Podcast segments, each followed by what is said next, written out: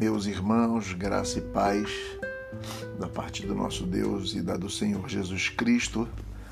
Eu sou o pastor Jairo, da cidade do Rio de Janeiro, e gostaria de deixar a vocês hoje uma palavra que fique no seu coração. E lerei o Salmo 104, um salmo que ontem estava conversando e fui alertado pela Ariane, nossa amiga, nossa irmã da nossa comunidade e que realmente falou ao meu coração. É um salmo um pouquinho grande, mas eu queria lê-lo e depois fazer somente alguns apontamentos. Diz assim o Salmo 104: Bendiga a Javé, a minha alma. Javé, meu Deus, como és verdadeiramente grande. Tu estás revestido de honra e majestade, revestido de luz como de um manto, estendendo os céus como tenda armando sobre as águas tuas moradas. Fazes das nuvens a tua carruagem e caminhas sobre as asas do vento. Dos ventos fazes teus mensageiros, das labaredas teus ministros. Assentaste a terra sobre as tuas bases, ela é inabalável para sempre e eternamente. Envolveste a terra com o manto do oceano, e as águas ficaram acima das montanhas mas elas fugiram diante da tua repreensão. Precipitaram-se ao ruído do teu trovão. Elas subiram as montanhas e desceram os vales, em direção ao lugar que havia estabelecido para elas. Traçaste um limite impossível de atravessar, a fim de não voltarem a cobrir a terra. Tu fazes nascer veios de água pelos vales e eles correm para entre as montanhas. Dão de beber a todas as feras do campo, e neles matam a sede os asnos selvagens. Perto deles vivem as aves do céu, que entre as ramagens soltam seus cantos. De tuas altas moradas vais regendo as montanhas, e a terra se farta com o fruto de tuas obras.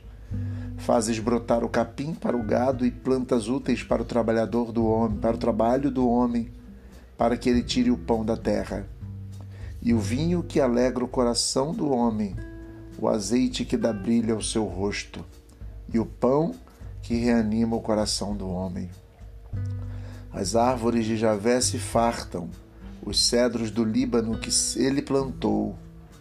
E aí que os pássaros se aninham. É aí que os pássaros se aninham e em suas copas cegonhas encontram sua casa. As altas montanhas são para, para as cabras monteses, os penhascos um abrigo para as marmotas. Tu fizeste a lua para marcar os tempos, e o sol conhece o seu poente. Mandas as trevas e vem a noite. Nela rondam todos os amigos, animais selvagens os leõezinhos rugem em busca da presa, reclamando seu alimento a Deus. Ao nascer o sol, eles se recolhem e dentro de suas tocas se abrigam. O homem sai para o trabalho e em seu trabalho permanece até o entardecer. Como são numerosas as tuas obras, ó Javé! Todas elas se fizeste, tu fizestes com sabedoria. A terra está repleta das tuas criaturas. Eis o vasto mar com braços imensos, onde se movem seres incontáveis de animais pequenos e grandes. Por aí circulam os navios e o Leviatã que fizeste para com ele brincares. Todos esperam por ti para que deis a eles comida no tempo certo.